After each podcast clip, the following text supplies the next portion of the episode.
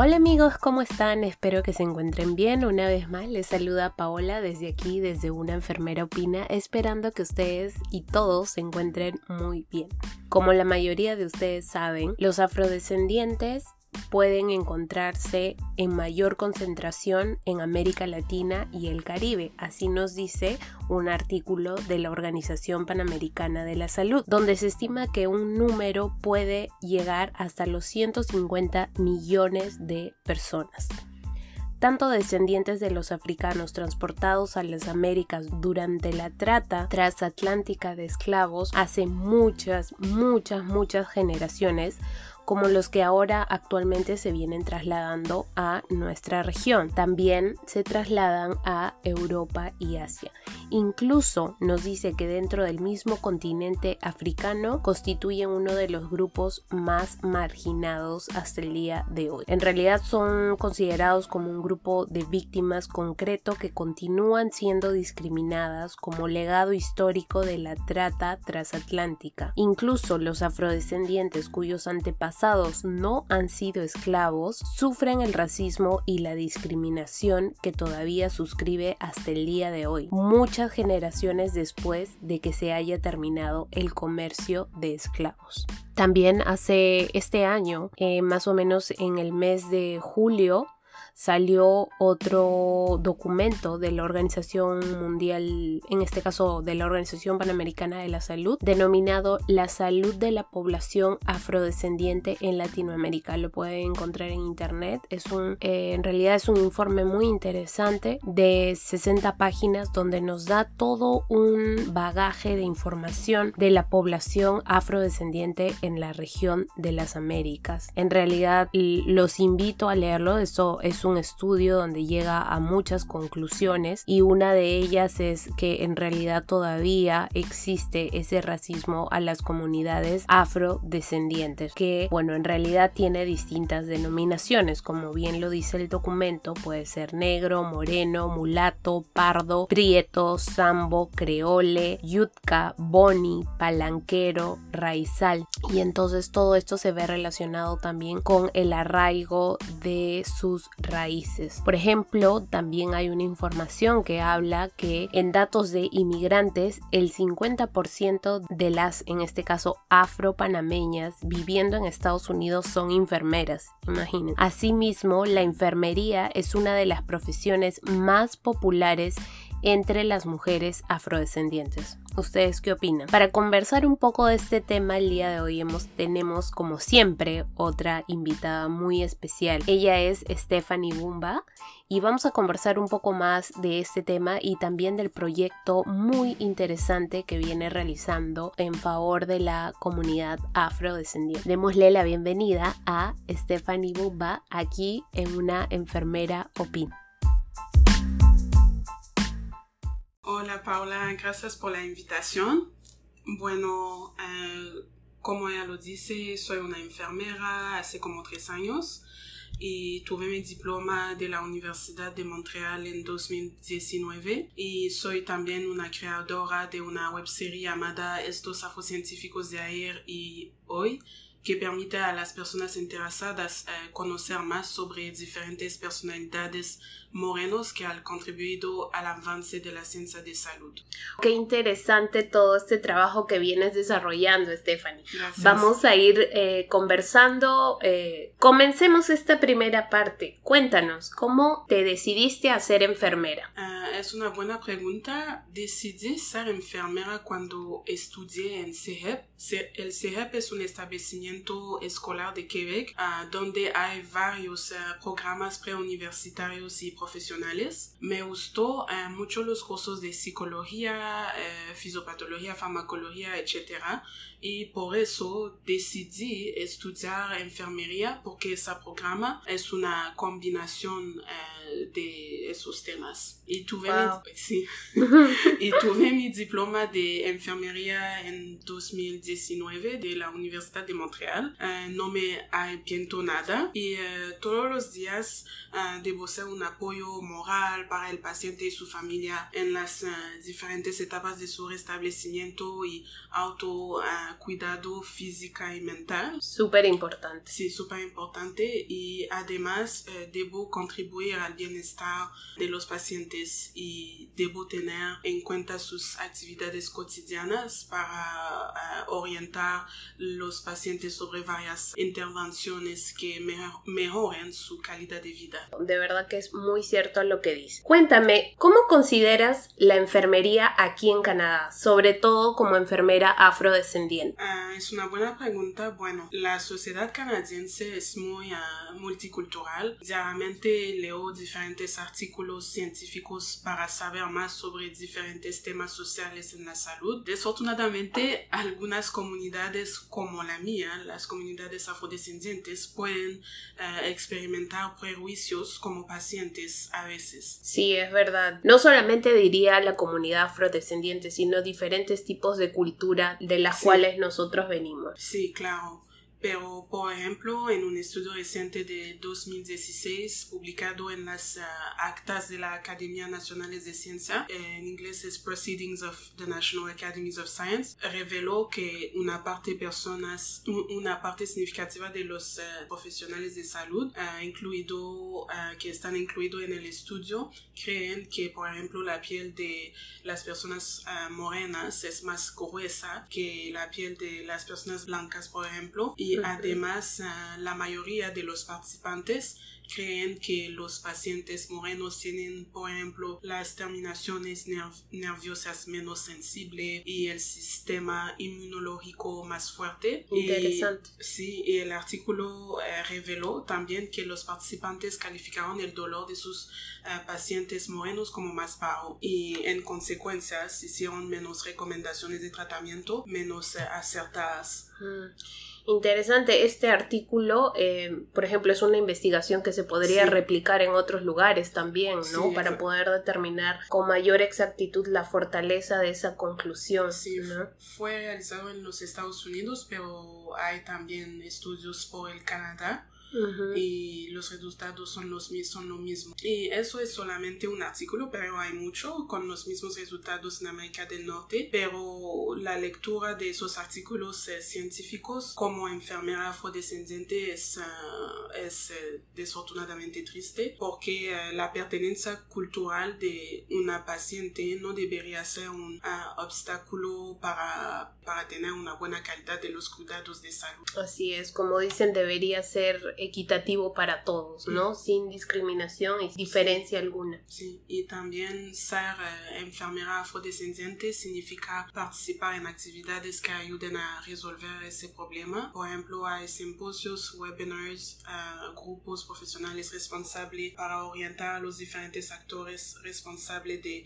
garantizar la igualdad, equidad y accesibilidad de la atención a todos los ciudadanos. Interesante, si es que, bueno, después seguramente nos vas a comentar más sobre tu proyecto, Sí. pero ahí es donde podríamos encontrar estas herramientas para estar mucho más al tanto de la información que nos brindas. Em, Stephanie, hablas cuatro idiomas. Sí. Míranos, ahora estamos hablando en español. ¡Wow! ¿Qué consejos podrías dar para quienes desean aprender más idiomas? Que es algo que sucede mucho eh, a nosotros como latinoamericanos. A veces nos cuesta aprender otros idiomas, pero acá tenemos cuatro idiomas, políglota.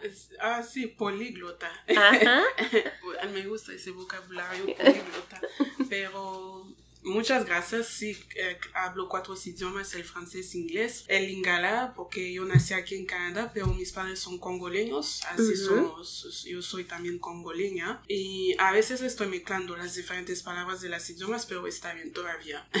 y desde eh, mi adolescencia, mis padres querían que hable al menos tres idiomas. Oh, wow. Y fui a una, a una escuela secundaria que se llama Santa Marcelina, que, es, eh, que está en eh, Montreal, pero también en diferentes eh, países como México, Brasil, Italia, por ejemplo. Y allá tenemos, aprendimos el español tres veces cada semana y por cuatro años. Y todavía sigo aprendiéndolo por diversión y estoy haciendo un certificado de español en la Universidad de, de Montreal y me encanta. Pero lo que podría aconsejar eh, es eh, inscribirse en cursos eh, en escuelas de idiomas, pero también escuchar podcasts, leer periódicos, comprar libros por, por ejemplo, Amazon con ejercicios para mejorar sus competencias para, para hablar el español bien y hacer una, inmersión, viajar para no olvidar los diferentes conceptos y eso, algo muy importante que rescato, como lo comentabas, es no tener vergüenza. Sí, exactamente, es de verdad. Y es, no, es normal que te vas a hacer, por ejemplo, errores, porque el español es no es mi lengua materna, es, eh, es la, la cuarta. ¿eh? la, cuarta, ¿lo vi? Nada más. No estoy segura. La cuarta lengua que yo, yo hablo y, y, yo soy en un ambiente donde hay el inglés, el francés, el inglés a la casa y por eso que a veces yo, yo hablo vocabulario, pero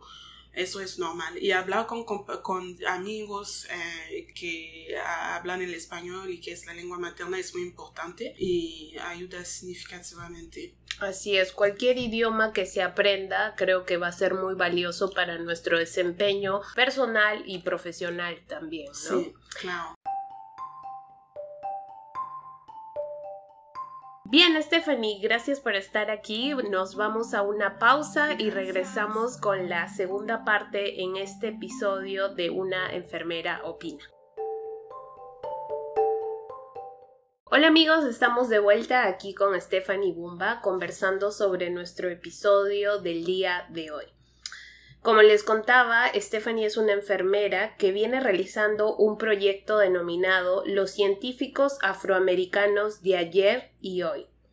Su proyecto en realidad te ha llevado por varios medios de comunicación aquí en Canadá para poder un poco difundir su trabajo. Quisiera conversar un poco acerca de este proyecto que estoy segura, segurísima diría, que sirve de inspiración para muchas personas. Cuéntame, ¿qué te motivó a realizar el proyecto y cómo lo iniciaste? Bueno, durante mi escolarización, los descubrimientos de Marie Curie, Albert Einstein, Newton, se me repitieron repitieron en varios contextos relacionados con mis cursos de ciencias del instituto y también de la universidad y sus nombres no solo se, se repetían una y otra vez sino que también salían en las preguntas de los exámenes, en las veladas de cine, por ejemplo, y en las salidas a los museos. Y si no conocías sus nombres y sus eh, contribuciones científicas, eh, eras considerado un ignorante, ignorante, perdón. Sí, eso está bien. y todas esas preguntas me traen recuerdos de, de, la infancia porque cuando era joven notaba que había algo que no me encajaba y mi cabecita infantil no veía eh, hombres o mujeres con mi color de piel en los libros de historia, eh, en los dibujos animados o en las películas sobre temas eh, científicos. Y mi mente infantil no asociaba a una persona negra con el campo de la medicina porque la, falta de modelos visuales eh, persistía mientras eh, crecía y como resultados de esos recuerdos se me ocurrió crear cápsulas de video. Así es como nació la serie educativa Los Afrocientíficos de ayer y hoy en la plataforma YouTube de, de Nurse TV. Wow, realidad, ¿cómo es que un problema que tú de repente padeciste cuando eras niño te llevó y te acompañó para poder finalmente buscar una solución, ¿no? Que, y poder hacer conocer más este tipo de trabajo que en verdad es súper interesante. ¿Qué permite esta serie? Esa serie permite que las personas interesadas pueden conocer a las personas eh, morenas que han contribuido al avance de las ciencias de la salud, porque esos afrocientíficos siempre han existido, pero han sido escondidos. Y a veces ah, nosotros vamos a entender sobre diferentes temas sobre la esclavitud de los afro, pero sobre los pioneros de la ciencia nunca. No se sabe prácticamente nada, ¿no? Es verdad. Eh, me gustaría escuchar tu opinión con respecto a esto también. Eh, ¿Cómo ves el futuro de las enfermeras migrantes en general? ¿Crees que tenemos oportunidades? Sí, muy positivo. Okay, muy positivo. Su lugar es importante en la sociedad canadiense multicultural y también tienen experiencia de otro país que puede mejorar los cuidados de salud y es un intercambio de conocimientos que eh, garantiza cuidados a la imagen del Canadá actual. Así es, es verdad. A veces de repente tenemos un poco de temor, pero creo que todos en realidad podemos aportar algo desde el lugar que nos encontremos. ¿Y cuál sería tu recomendación en todo caso que podrías dar a los enfermeros, ¿no? que desean iniciar esta carrera que en realidad nos da tantas satisfacciones también, ¿no? O desean tal vez realizar proyectos como el tuyo, pero todavía no lo han podido aterrizar. Hay que intentarlo primero y no tener miedo de hacer errores. Es un parte de la vida y tienes que ser apasionado y pensar que quieres contribuir a una sociedad mejor. Así es, ese es el fin de todos, ¿no? Ser una sociedad mejor, democrática, con valores, ¿no? Y en armonía. Y finalmente, ya para ir terminando, Stephanie. ¿Ya? Sí. Oh. ¿Qué es para ti enfermería? Ah, mucho vocabulario. Una enfermería es una científica, una activista, una profesional de salud que contribuye al bienestar de los pacientes y al final una persona que le gusta aprender sobre diferentes temas todos los días. Excelente, yo me quedo con tus palabras. Una científica, activista y profesional que contribuye al bienestar de los pacientes, agregaría y sociedad. Sí, eso es. Bueno amigos, entonces espero que haya sido agrado este episodio del podcast. Pero antes de irnos, cuéntanos, Stephanie, ¿dónde te podemos encontrar? Sí, tengo tres páginas. La primera, Instagram, Steffi Barbajo, eso es, ¿eh? Barbaro, gracias. Barra abajo. Barra abajo, eh, Bumba, el mismo nombre para Facebook y YouTube, la webserie Nurse Steffi TV. Entonces ya saben que la pueden encontrar en estas tres plataformas si es que la quieren conocer más de cerca en Instagram y si desean ver su proyecto pueden entrar a la página de internet que ya les vamos a dar una sorpresa.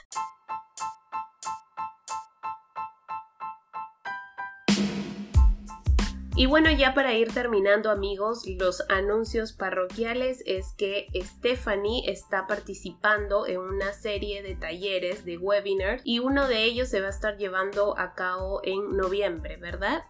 Sí, sí. Eh, es, los eventos es muy interesante porque yo fui una panelista con dos otras enfermeras que están, una en Ontario y la otra no lo sé, pero pienso Alberta, no estoy segura. Pero es muy interesante porque puedo alentar a los estudiantes como, como sobre diferentes temas que, que traten de, de ser enfermera Toda esta información la pueden encontrar en la página de Instagram, ok, entonces las inscripciones son gratuitas. Sí, exactamente, pero debería ir a la página de Instagram de uh, Canadian Black Nurse Alliance. Sí, aquí lo estamos viendo. Pero si tuviéramos alguna duda, te podemos contactar por Instagram. No hay problema, sí.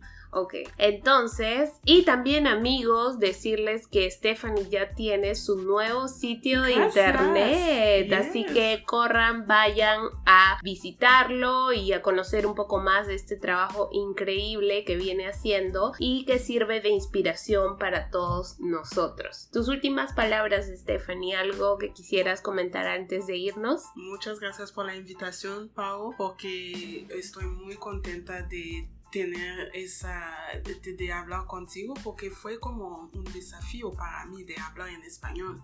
Al primera vez tenía como miedo, lo decía, oh, en español yo voy a hacer muchos errores de gramática, pero ok. Ha fluido. Estuve bien. Ya ha ido muy bien. Muy bien.